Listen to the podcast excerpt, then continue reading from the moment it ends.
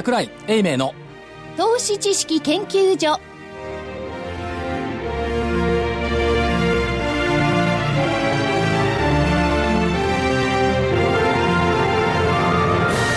皆さんこんにちは。桜井英明です。こんにちは。投資知識研究所。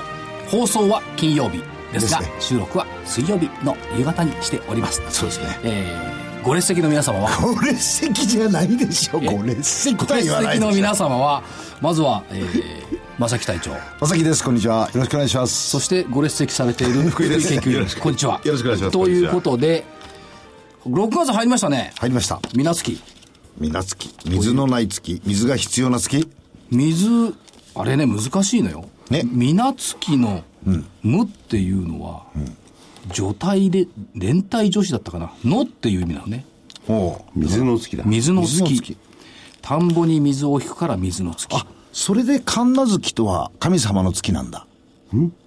えっ、とね神あれは神様がいない月。神神様があれはいない月。あれはいないの？みんな出雲大社に行っちゃうから、日本国中に神様いなくなっちゃう。あれはななしのな日し。これはなるほど。水の月。いや、別名ではね、水なし月っていうのもあるらしいんですよ。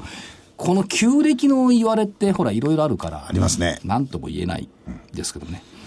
5月の後の戻り月っていう声もあったんですが、6月1日は5月の後の戻り下がり月になっちゃったそうですねということですよね。まあ、6月1日。これはい、いつもならね、あの、木曜日に収録してるんですけど、今日はたまたま水曜日。はいですね水曜日といえば、株が妙に下がりましたね。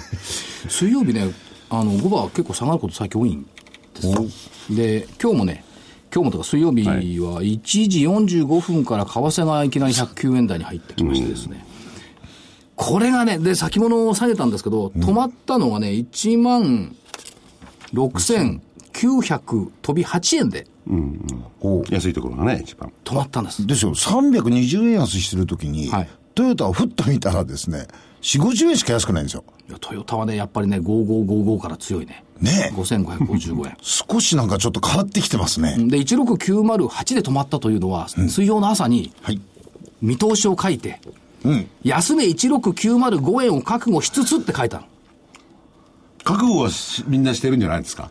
そこで止まったかどうかは別の問題だ。いや、覚悟してるけど、でも、いや、あのね、これね、お、おっしゃいますけどね、ええ見通しとか書くのってのはね、命がけなのよ。そうですよ。ね？はい。今まで命を何個失ったか。か活字にならなきゃなんないんだから。毎月1個ぐらいですもう一個の済まないですよ済まないそれを毎朝書くのよ。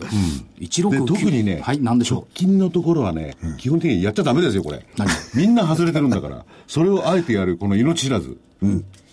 いや、世のため、人のためにね、見通しを。みんな書かないんだよね、見通し。ずるいよね。そりゃそうですよ来年とかね、今年のマスとかみんな書くんですけど、言うんですけれども、あれ外れてもいいから。うん。今日、今日とかそういうことはやらないですよ。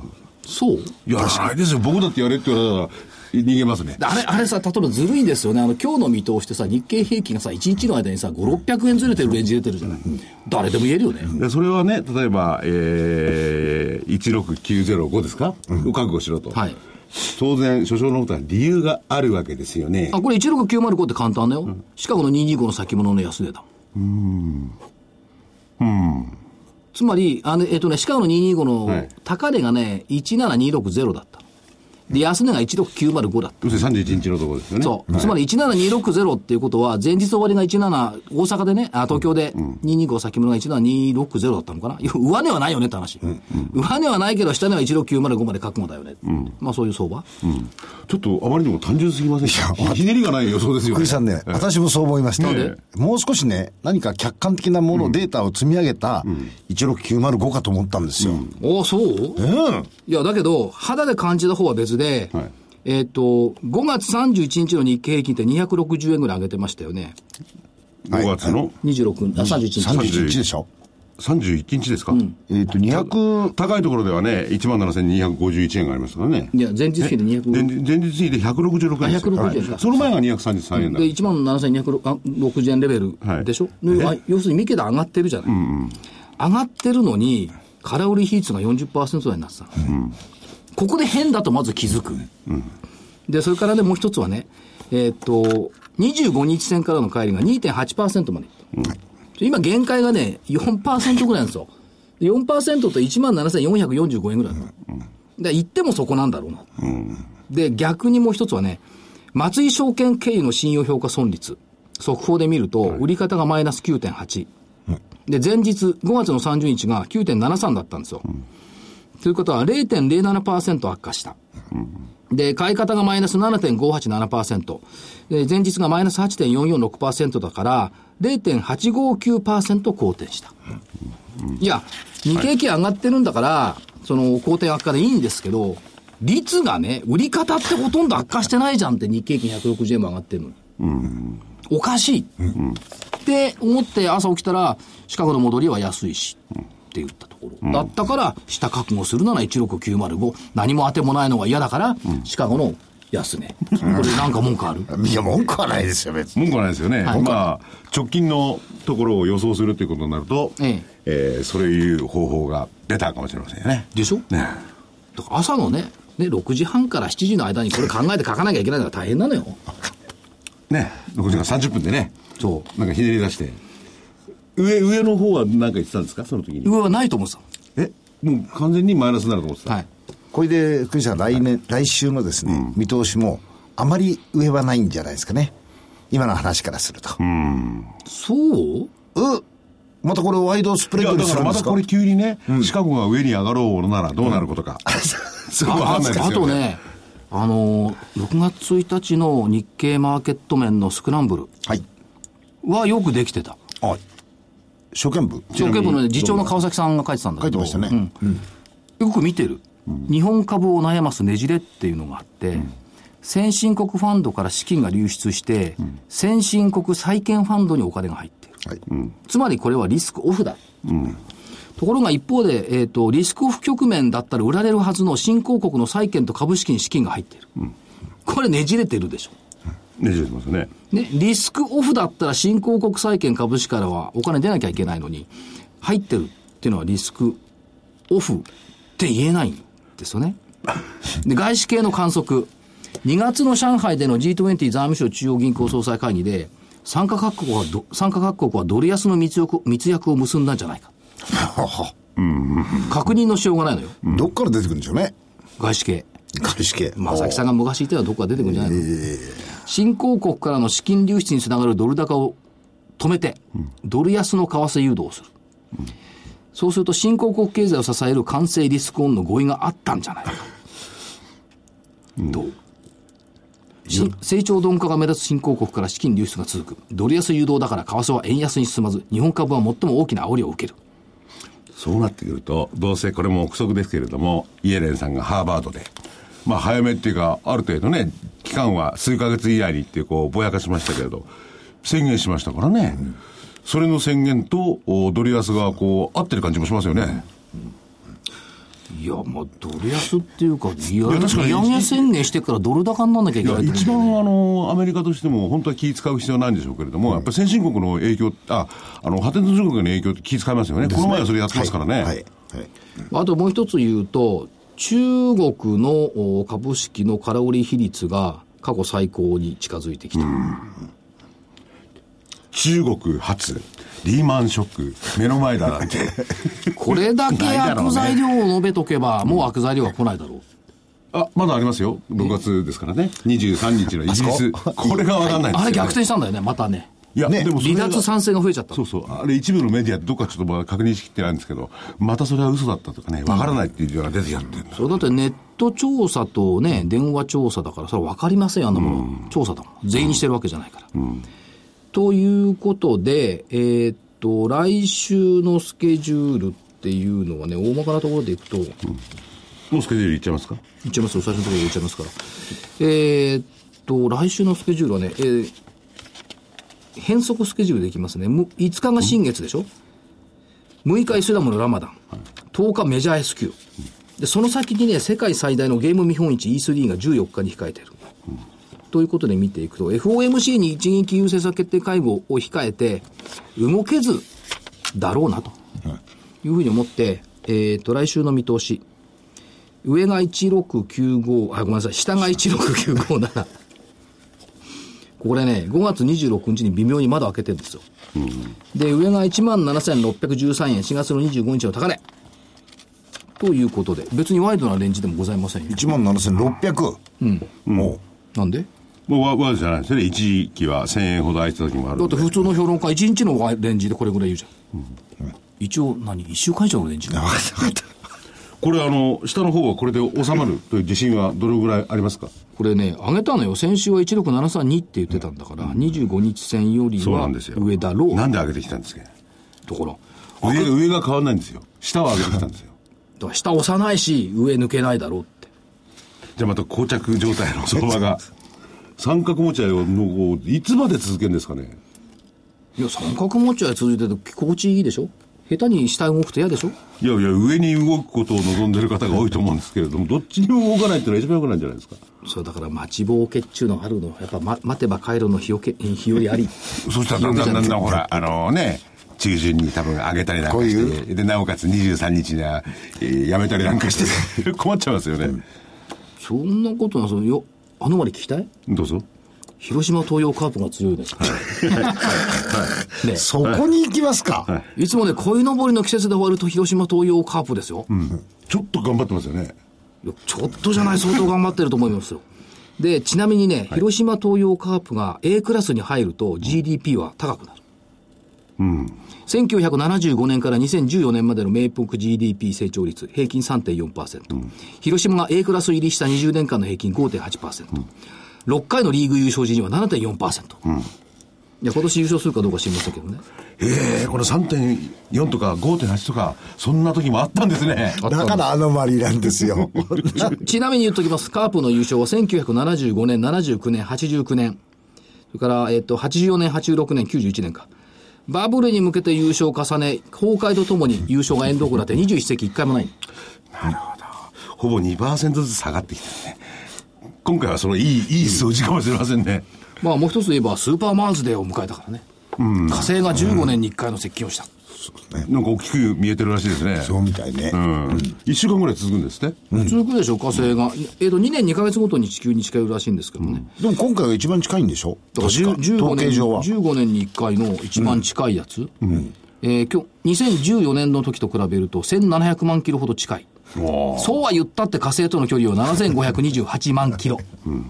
7528で、万キロ。その火星が近いと何かあります？引力が働くでしょ、それで？どっちに働くんですか？いや、地球の引力があるから株価は下がりやすい、火星の引力が引き上げてくれる。分かったよな。分かんないよ。引力で上がるんだったらね。え 引力では、引力重要ですよ。でもお月様の件もよくあるじゃないですか。そうですね新月満月。そうありますよね。えということで、そういうね、えー、アノマリーに頼らず、の根も葉もないことを信ず。そう、地道に研究開発をされている会社さんに、はい今日は来ていただきました。えー、ヒューマンメタボメタボロームテクノロジーズの社長。えですか。菅野社長。そうそう、菅野社長。ねよろしくお願いします。よろしくお願いします。菅野龍社長。ということで、おおいでいただきました。どういうことですか、コード番号6090だったかな。はい。そうです。今ほら、6090を考えてるからすぐに。そうそうそう。そうなんだよ。609。じゃあ最初にコード番号入れようと思って今。東証マザーズ。コード番号、あ、ここ書いてある6090。東証マズじゃないですね。マザーズ。マザーズ。6090ということで、えー、久しぶりに来ていただきました。はい山形よろしくお願県いします鶴岡、はい。新興を含めて、ねそうですね。うん。去年お邪魔しましたね。ちょうど一牡蠣美味しかったでしょ、牡蠣。美味しかったです。岩牡蠣。はい。もうあれね、ベストフーズですよ。社長、我々が。私観光大使なんでね。いや、観光大使それはわかるんですけど、我々が仕事に行ってるんで、物を食べに行っているように誤解をされちゃいけない。いやいやいや、そうごめんなさで、い。私は別に牡蠣も何も食べたことも何もないですから。非常に不愉快な発言を。今年、今年どうぞ、今年。はい。それではいで、えー略称でいくと HMT になるんですけども、えーまずは事業概要から伺っていきたいと思うんですが、えーこれ難しいんですよ。メタボローム解析事業とバイオマーカー事業。まずはメタボローム解析事業から社長、改めて伺ってよろしいですか？はい。あの、生物の中には、まあ当然代謝物っていうのが当然あるわけで、その代謝物を一斉に測るというのが、まあ我々の技術で、えーそれ測ると何がいいかっていうとですね、例えば病気の人と健康の人を、まあ、分けることができるとか、はいいうようなこうメリットがあるので、お客さんが製薬会社とか、ままあ、診断薬を作っている会社さんがお客さんになる。はいあともちろんその大学とか研究所の研究者が、えーそういう、えーテクノロジーに興味を持つということで、まあ、そういうのがお客さんですね。はいそこがどちらかというとこう短期的な、ええーもう今日まさしく収益上げてるのがその事業と、はい。えーいうことなんですよね。ただそれだけだと夢がないので、はい。えーそのテクノロジーを使って、えーまあ、病気の診断ができるようなバイオマーカーというのを探そうとえ。いうことで、それを探して、まあ、それを今度いかに、えー事業化してお金にするかということで、えーバイオマーカー事業とその2つの事業をやってます。足元は、そのメタボローム解析事業で収益を上げながら、はい将来的にこれは多くの人間の役に立つバイオマーカー事業を実現化させようとして研究開発をしている。そうです。うん。もう全くその通りですね。これ今ね、社長ね、あの、おっしゃったのが、メタボローム、今、収益の、まあ、柱ですか？なってるのが、夢がないとおっしゃいましたよね。短期的なもんなんですか、その。いやいやいや、あの、要は、その、投資家は、やっぱ売り上げがすぐ10倍とか100倍とか期待するじゃないですか。しますよね。年率、た2桁成長なんていうのはもう当たり前で、もう倍、3倍、10倍とか、そうでしょ、でそういうところを考えると、まあ、メタボルム解析事業っていうのはやっぱり、えー装置を買って人を入れて、それで、えー着々と伸びていくという意味では成長できるんですよ。はい。ただ、やっぱ期待値はそうじゃなくて、バイオマーカーだと、もう例えば、こう対象者が、えー1億人とかね、いうような人を対象になんかできると、例えば10円のものでもすごい収益になるんですでそういうものをやっぱりこう期待しているので、まあ、そういったことをぜひ、まあ、実事業化したいなというのが一つですね。あともう一つは、まあ、会社としてはやっぱり、その社会にやっぱり役立つことをやっぱりやりたいっていうことを考えると、今回のこう診断で、まあ後でお話、詳しくお話しますけど、うつ病とかね、まだまだ診断方法がないものをなんか取り組んで、世の中に貢献できたら、やっぱものすごくいいじゃないですか。で、なおかつ、収益も上げれると、最高の事業じゃないかと思うんですけど。で、まあ、業績面から見ていきますと、2015年3月期に比べると、2015年3月期の売上でいくと6億8600万、2016年3月期は7億8000万、はい。13.7%増そうですね。うんですよね。おかげさまで。はい。うんただまあ、あの、他のところでお金かかってますから。そうなんですよええまあ、あの、経常損失でいくと、お赤字の7100万。そうなんですね。ということ残念ながら。残念ながら。でもあの見させていただいてあの設備をずっとこう維持開発しながらいくと相当お金かかりますねまあ、そうですね、あのやっぱ常にこう新しいものを導入していくことが大事なので、まあ、設備投資はどうしてもやっぱり必要になってくると思いますし、でね。でもやっぱり一番大きいのは、やっぱこれからその将来の成長を目指すバイオマーカー事業への投資を、やっぱりこうかなり確実に、さらに加速していかないと、スピードがやっぱり求められているので、はい。まあ、どうしてもやっぱお金が必要になるんですよね。まあ、上場っていうのはもともとそのためにね、してるので、まあ、そういった意味ではちょうどこれからまさしくそれを使って、もっと収益を上げられる、えー活動をしていくっていうのがこれからの活動だと思います。だからやっぱりその、バイオ、あるいはベンチャーという意味で、まあ多くの企業が一つの研究を続けていて、まあ赤字はどうしても出るんですけどっていうところが多い中で、いや、収益も足元稼いで、でも研究開発を進めるっていう姿が私は一番いいと思うんですよ。あのー足元をちゃんとしながら。まあ、あもちろんそうですよね、はい。だって、もしお金を集めても、ずっと赤字だったらそのうちなくなっちゃうんで、常にそれをこう見ながらいけないいけないじゃないですか。で我々やっぱベースがまずあってで、そのベース事業である程度支えて、それでそれに見合う投資をしていきましょうということで、今までやってきました。そうですよね。はいで上場したことによって、今度、非連続な投資もできるんですよね、はいでそこがやっぱ大きいと思うんですけど、まあ、まさしく、まさしくそういうタイミングにようやくなってきたんじゃないかなというふうに今、考えているところです。ちなみに付け加えておくと、メタボローム解析事業は受注残が、えっ、と、期末で1億円。そうですね。ということで、受注残を抱えている。はい。うん。大きいですよね。前期の売上が7000何億8000万で、受注残1億。そうなんですよ。その受注残が、だから本当はね、売り上げに結びつけば、まあ、もっと成長できたんですけど、そういうことですよね残念ながら、サンプルができないんですね。ということで、えーっと、重点投資項目として前期については、うつ病血液マーカーに、事業化に投資をしてきた。そうですね。まあ、そこが一番大きな、えー成長を担保するところですので、はいまあ、そこに、えー収益を少し、お金を投入を集中してますね。からまあ設備投資だってね、これ、やっぱ設備投資も高いですもんね、この質量分析系とかね。高いですね。だからもうそれを本当に毎年ね、数台買ってたらもう大変なんで、はいやっぱこう、多少買わない年と買う年とやっぱ作りながら、メリハリつけたりなんかやってますけどね。はい。さて、そういう中で、えっ、と、うつ病血液マーカーの戦略。このあたりをお伺いそうですねでしょうか。あのようやくですね、えーまあ、今までこう研究型でうつ病のバイオマーカー見つかりました、こんなに使えそうだってこう言ってきたわけですけども、はいこれを実際にお金にしようとすると何を考えなきゃいけないかというとやっぱり安く早く測れる方法を作らないといけないですよね。はいでそれができるともういろんな可能性があるわけですよ。で例えば一つのえー可能性としては今うつ病っていうのはもうまさしく問診しかない。はい。えー、したがってお医者さんの、まあ、こう多少ブレもあるでしょうし患者さんもやっぱブレるわけですよ、でその中で本当に正確な診断をするっていうのはなかなか難しいと思うんですけどそこにこう客観的な指標であるバイオマーカーを、えー使うことでいわゆるこう従来の、えー問診にプラスして客観的な指標を入れることによってより正確にできていくとい。うことで、い、わゆるその診断補助的な役割を果たす試薬を提供しましょう。でそれを安く、えー提供できるなれば世の中にこう普及できるということが一つです。はいからもう一つは、えー薬のこうやめ時っていうのがこうあるんですうつ病の場合なかなか難しいんで、あのこう治薬はすごくいいんですよ。ですから薬はうまく投与していけばきちんと治るんですけどもそのどのタイミングで本当にやめたらいいかっていうのがなかなかこう分かりにくい。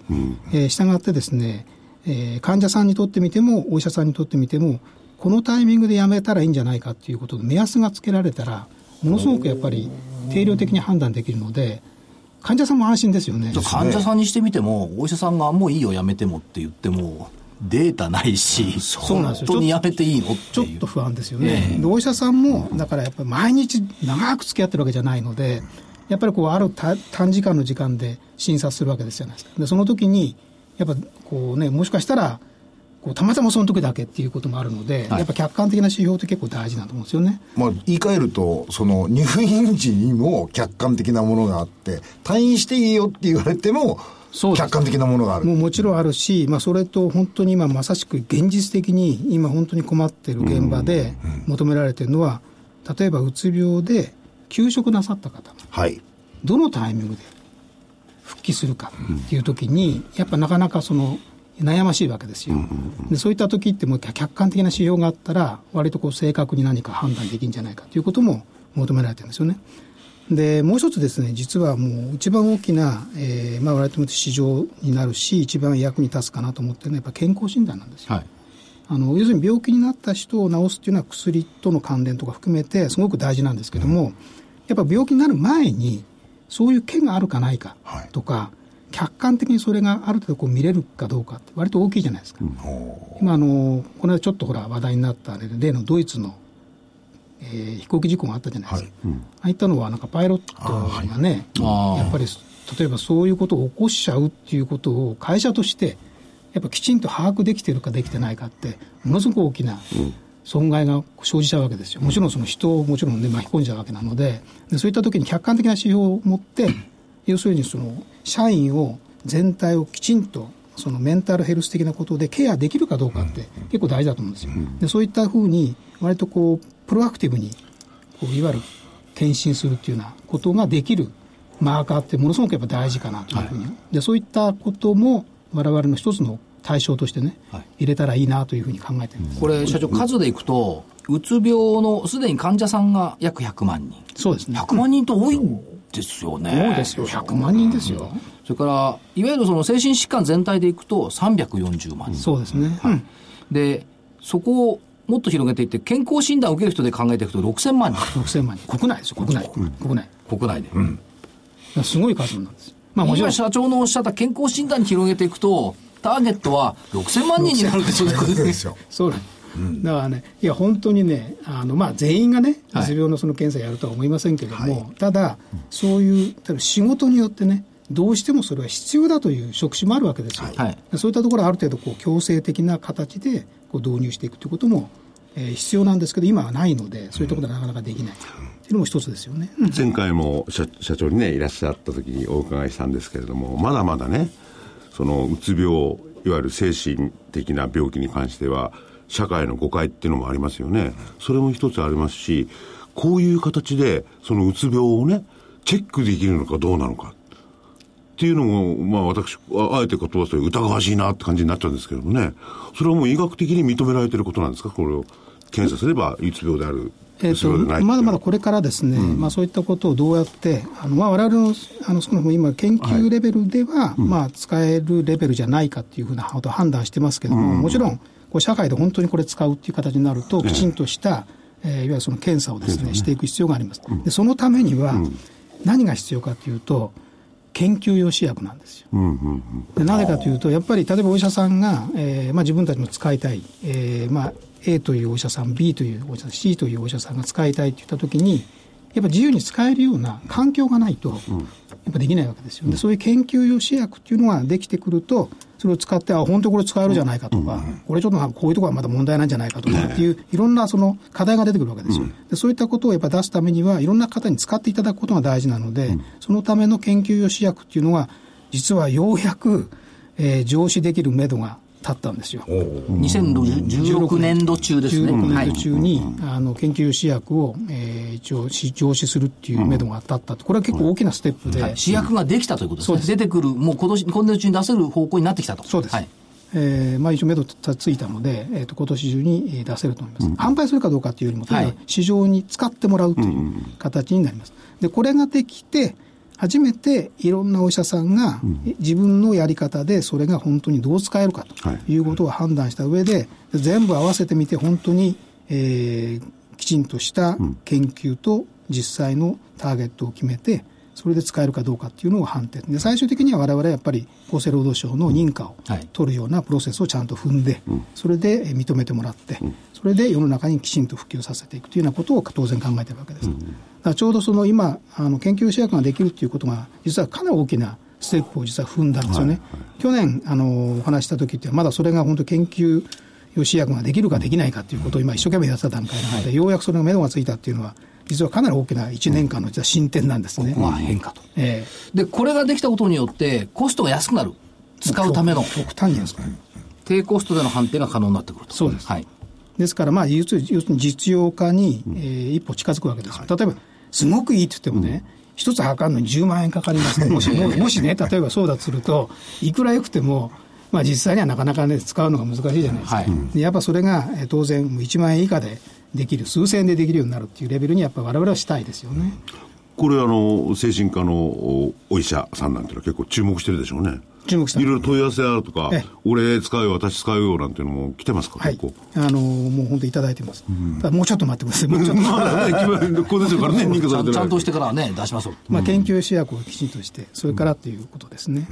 で、その次に行くのが、例えばその、専門医の方々が測定が可能になるとか、それから大きな病院や臨床検査センターでの診断だ。そうですね。そういうあのですからこれが研究試薬として出て、それで使えるということがいろんな形で分かって、うん、それで実際に、えー、世の中で使われるようになったときには、2つの出口があるというふうにちょっと考えていて、はいはい、1つは、いわゆるあの大きな病院とか、えー、いわゆる普通の内科医とか、うん、実際に血液をお預かりして、検査センターに送って、うん、で検査センターで測れるようにするっていう仕組みが一つと、それからもう一つは、あのメンタルヘルスの要するにクリニックありますよね、はい、そういったところで現場で使えるようなものも同じ尺なんですけども、その2つの出口で使えるようにしていこうというふうに考えてるんですね。うん、これね、うつ病にかかっちゃった方っていうのは、本当に悩むらしいですよね。最初はもう、先ほど言ったように、社会、会社とかと理解がないんでね、うん、お前何サボってんだよとか、そういうのね、それピタッと分かればね、あの患者さんも楽になりますよね。楽本当に病気なんですからね。うんそれと同時に、あのこういうものをマネジメントする側から言ってもあのこういう人たちが数人いるだけで相当なコストがかかるんですよね。実は、ねえー、いやそれはもう会社としてね、社会として認めざるを得ないコストですから、そういう話はここでは抜きですよ。なるほど。で、当然かかるコストですから。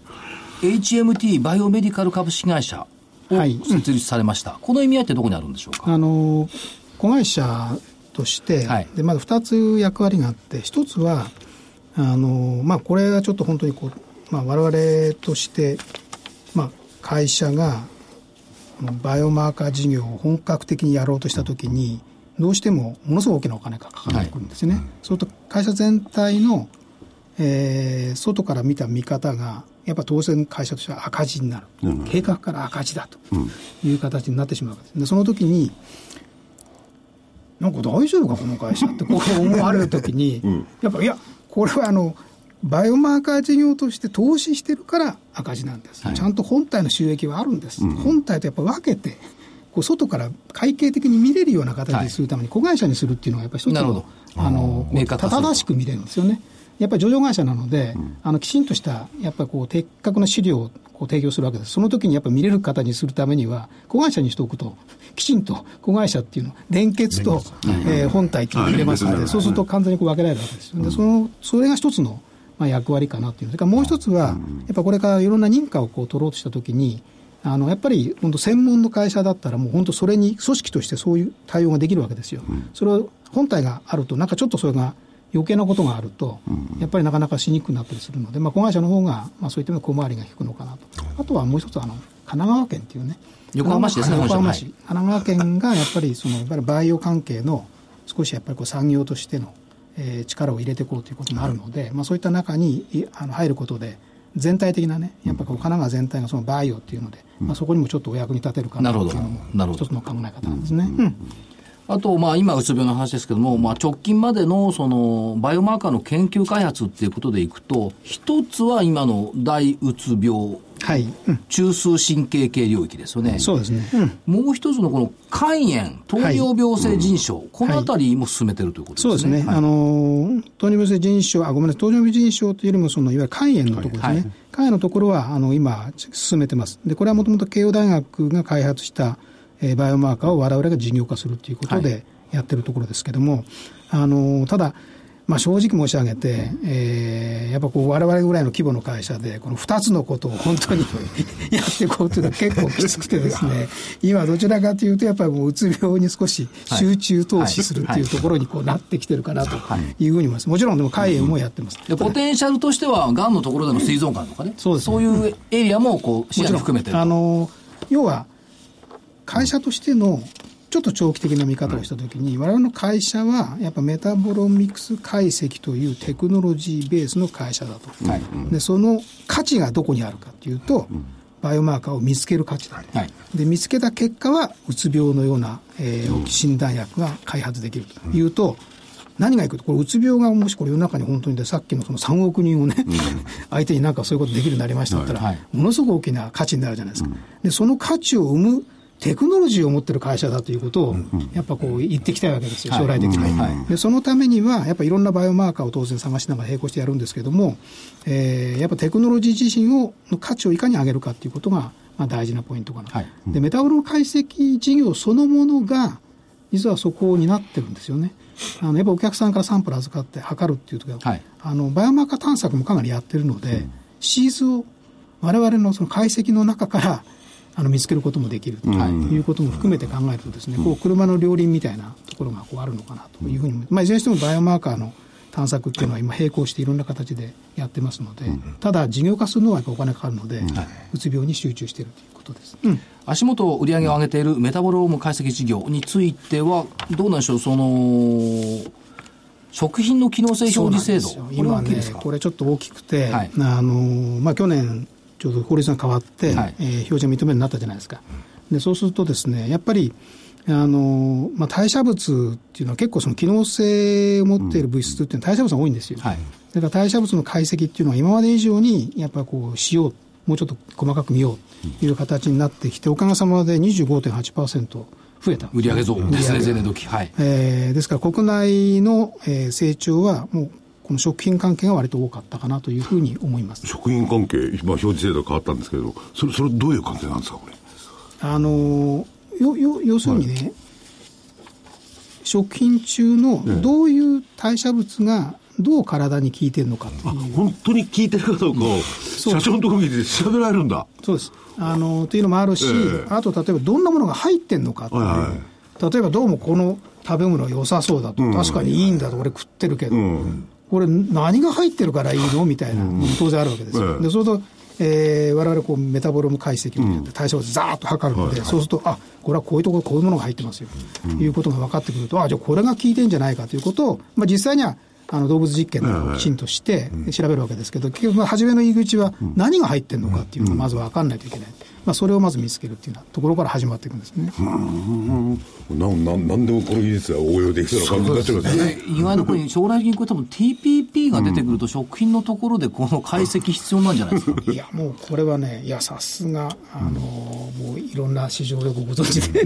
多分そうなんだろうと思って。いやそうなんですよ、ええ。もうまさしくね、その TPP のやっぱりブランド価値つけて、やっぱり海外に出そうとしたときに、本当にそのブランド価値が海外に行くまで本当に担保されてるかっていうことを立証していかないといけないでそういうことを考えると、結局、例えば、取った時には、もうこんな成分がこれだけ入ってるからいいんだって言ってるのが、例えば中国に輸出した時に、ちゃんと中国のね、食べて、うまいっていうのは分かるけど、機能性っていうのは分かんないわけですよ、そうするとなんかこう入ってるのかなっていう、ちゃんと保証されないといけない、でその時に代謝物って割と壊れやすいんですけど、それがずっと安定してるかどうかっていうのを途中全部測定して、それでどうやっていったらちゃんと最後までいくかみたいなことを調べることができるわけですよ。でそういった、いわゆるもう研究的な要素も強いですけども、まあ、そういったことに役に立つので、今実はそういう仕事が結構いただけてる。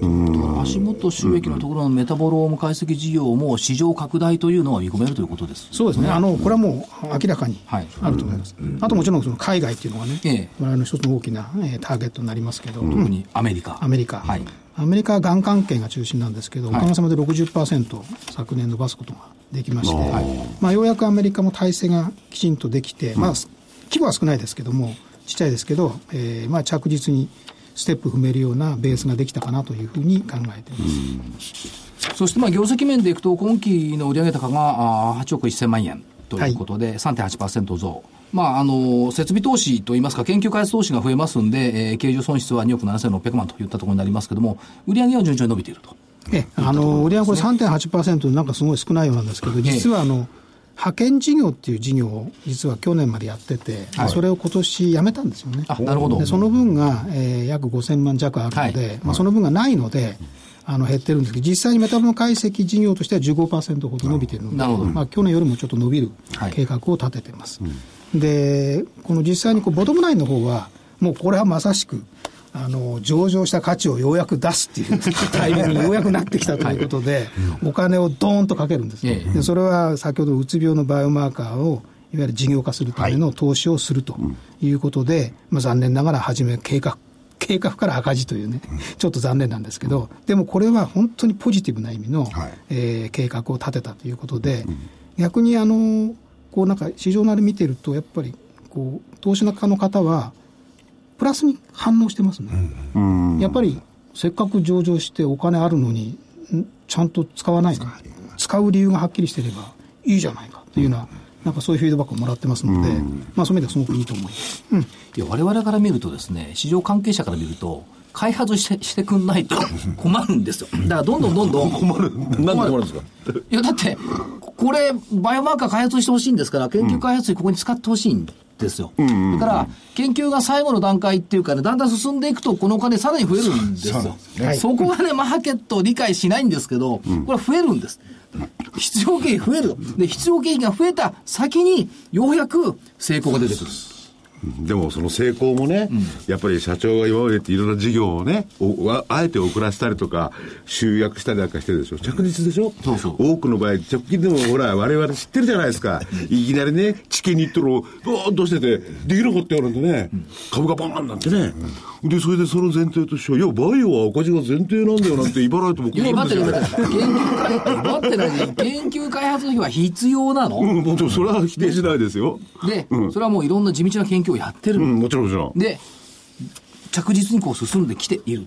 だからね、あの、社長のところの と、この場合、ストップのやつとこういうところね、別にしてほしいなってるんです一ほしいな頼むわそうそうで、えっ、と、うつ病のバイオマーカーについては事業モデルも変更させたというふうに伺ってますが。えーここがですね、一つ、まあ、今回だからその赤字にしするっていう一つのポイントなんですけども、はい今まで実は研究開発型の会社で、バイオマーカー見つけたら、もうちょっとそれが良さそうであれば、もうそれをやっぱり、えーライセンシングして、はいまあ、我々は次のバイオマーカー見つけるっていうのが、どちらか研究型の会社なんですね。はいでその方が健全なんですよ。あの お金がかかんないので。ええところが、えーやっぱ我々、これよくよく考えてみたときに、やっぱそのバイオマーカーをやっぱり我々独自に自分たちでやっぱり着手させていくとはいいうことのモデルも並行して考えようということで、今回踏み切ったんですね。なるほど。えー、それと何がいいかというと、要は、自分たちのブランドのものができるわけですよ。HMT ブランド。HMT ブランドのものができるっていうことと、それからもう一つやっぱもう当然のことながら、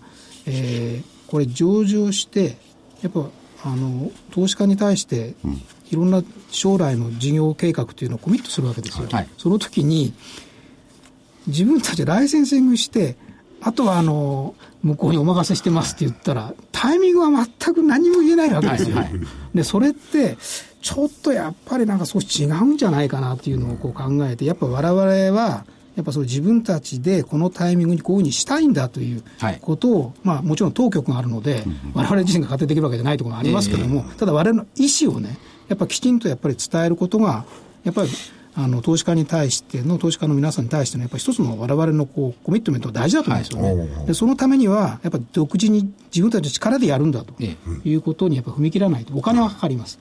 えーでも、それがやっぱり大事なんだということで、今回そのモデルをですね、うつ病に関しては、それでいこうとはい。いうことで、えーもうお金を今回2億数千万使って、ええ。ーまあ、赤字にしてでも、この着手を早めるということは、モデルを変えたことなんですよね。要するにライセンスアウトするんじゃなくって、製造、研究開発と製造販売型にすると。そうです自社、自社が自社でやるっていくと。いう形に変えたということこれは社長、多くのあのバイオの社長の話を聞くと、いや、ライセンスアウトをしたい誘惑に駆られると。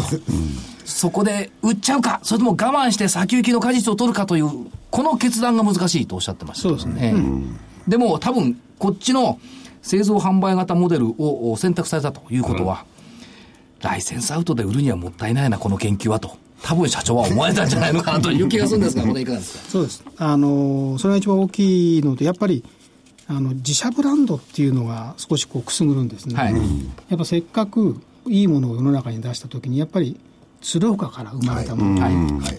えーやっぱり世の中世界にこう出ていくって言ったときに、どっかにやっぱ鶴岡って入れたいね、みたいな。観光大使ですからね。そう、なんかそういうことを含めて考えて、やっぱりブランドをやっぱり、えー外にこう出していくっていうことが、やっぱり会社をやっぱやる限りは、すごくやっぱ大事なことかなっていう。だからそのうち世界でね、鶴岡バイオマーカーとかね、いうのが出てくるかもしれない。いや、十分。いやいや、鶴岡とか、鶴岡 HMT バイオマーカーとかね。いやありますあります。もう全然その、そのうち、だから名前もね、なんかこう、鶴岡なんとかって、鶴岡1号じゃないけど、鶴岡一号。なんかリンゴになっちゃうんだけど、なんかそういう類のこともやっぱいいんじゃないかなはい。で、そういう中で、えっ、と、M3 さんとの業務提携発表されました。はいこの意味合いのお話をいただけますか？これはね、結構大きいんですね、はい M3 さんでご存知の通り、あのお医者さんのネットワークをまず持ってることと、それから患者さんのネットワークも持ってるんですよね。で実はそのヘルスケア全体に対していろんな形のそのプラットフォームを持ってるわけですよ。で我々はこれからうつ病のバイオマーカーを世の中にこう出していくときにいくつかの視点があって例えばもう非常に端的なお客お医者さんの意見を聞きたい、はい。った時に、えーこう何か無作為に何かをこう調べるった時にそのネットワークでそれができていくって結構大事なで早くできるわけですよね、でそういったことがまあ利用できるのが一つと。からもう一つは、えー M3 さんって実は、ね、治験をする会社を何社か持ってるんですよ、でそういった時もそれも利用できる可能性もあるし、あともう本当に今の我々事業そのもののメタボルム解析事業でも、お医者さんの中ではメタボルム解析やりたい人がいっぱいいるんですよ、はい。でそういったところのコネクションができるとか、もういろんな形の実はあの提携なり、えー活用っていうのが可能なんですよね。それから今回の提携っていうのは、もうもちろんそううつ病のマーカーをいかに早く着地するかっていうことが最大のテーマですけども、その中でいろんな形の切り口であの M3 さんとの、えー業務提携の価値っていうのが出てくると思います。なるほど。そうすると、その後にあるのは、今度は数字ってさっきおっしゃいましたよね。ここにつながってくる可能性もあるわけですよね。あります。それからあの加速できることがやっぱ大事でね。ですねでそこに結びつけていくっていうことが大事。そうすると、まあ、今回資本提携もしてますので、今までだと、ただ単にお願いするだけだと、やっぱりなかなかね、こう、リソースどこまで本当に提供できるかとか考えるんですけども、やっぱり資本提携してますから、まあ、それなりのもう一個踏み込んで、はい。えーこう提携しましょうということもできるわけですね。ですからこれから個別にいろんな形での、えーいわゆる交渉して、はい。えーいわゆる契約をしていくと思います。うん。ここれはやっぱり大きな意味のある提携だったと大きいですね。いうことですね。それからもう一つ、あの、この M3 さんの以外のところもちょっと3つあるんですけども、ここも割と大きくて、やっぱこう地元のええ。お、平田牧場とかね。平田牧場入ってますね株主さんにね。平田牧場さんと山形銀行さんの庄内銀行さんに株を持ってもらいました。でこれやっぱり、まあ、もうすでにお持ちいただいてるんですけども、それをもう少しこう増やして、はい。やっぱこう安定株主として、やっぱりその鶴岡、地元からサポートするという形の株主さんも今回、えー一緒に、えー作ることができました。なるまあこれも結構大きいんですよね。あそこ、鶴岡はやっぱり慶應義塾大学があの研究所を持ってて、はい。本当にね、研究者たくさんいるのよ。すごいですね。で、場合によってあの畑潰して研究所にしちゃう。いやいやいやすごいとこなの。いや、それとやっぱりね、畑で田んぼ。あの地元のね、庄内銀行と山形銀行、やっぱり地元のあの名誉かかってますからね、必死になってやりますよね、いやい加減のところにはね、これの銀行は投資しないですよね、大手銀行は分かんないですけど、あのね、福井さん行ってないから分かんないけどね、庄内空港まで1時間。あ近い、近いんですよ近い、あ羽田から、あれだから一また庄内銀行から市街地まで1時間だと思った。ら、違う違う、羽田から1時間。時間。そこからあともう2、30分です。そうなんです。庄内空港からも近いんですよ。だからね、そんなね、あの本当、大阪へ行く、大阪のちょっと外れ行くよりはよっぽど近いっていう。ね、しかも米うまいし、野菜うまいし。野菜うまいし、岩牡蠣美味しいし、秋もしそう季節はこう行かなきゃいかんねこれそういうんじゃないかで そういった意味では、はい、あの鶴岡の温館皇太子もやられてますけども、なんですかこれゆらトリップっていうんですか？本が出てますけど鶴岡行くのに。そうですね。あの温泉と、うん、えー、そういうねいろんな。ゆらり温泉。そうそうそう温泉旅行泊まったね、二人泊まりましたそういえば、二人でね、はい、ああいうところでやっぱり、ね、研究温泉とさ岩牡蠣が出てる、うん、本当だ、うん、ああいうところであの研究開発をして。でもターゲットは世界を向いているそうですね。ということです鶴岡から世界を変えるんです変えるね。でやっぱりあの庄内空港にボストン直行便飛ばすのは私の夢なんで。おっしゃってましたよね。ボストンからみんなが押し寄せる。MIT があっちにありますからね、はい。すると、うん。ね、でいろいろ、ね、政府でも地方創生なんて言ってるけど、今までの企業じゃなくて、こういう新しい企業で、地方創生ができたらベストですよね。いや、もう本当にね、それが我々の願いですよ。やっぱ鶴岡からね、日本を変えるんだとかね。だってあの、雲の糸のスパイパーさんだってね、鶴岡にね、いますしね。すぐそうです近くですよにね。高い町が鶴岡。お隣ですよ。ですよね。だそういう意味では、まあ、あの、このバイオマーカーが。拡大するのを、まあ社長は多分スピード感を求め始めているんだと思うんですよね。そのスピード感を期待したいのがマーケットですねっ。ていうところでしそうですね。ょうかね。あの期待に応えられるように、ぜひはい、これからも加速していきたいと思ってます。最後に、たくさんの投資家さん聞いてるかどうか分かりませんが、メッセージを頂戴できれば。一分ほどで。そうですね。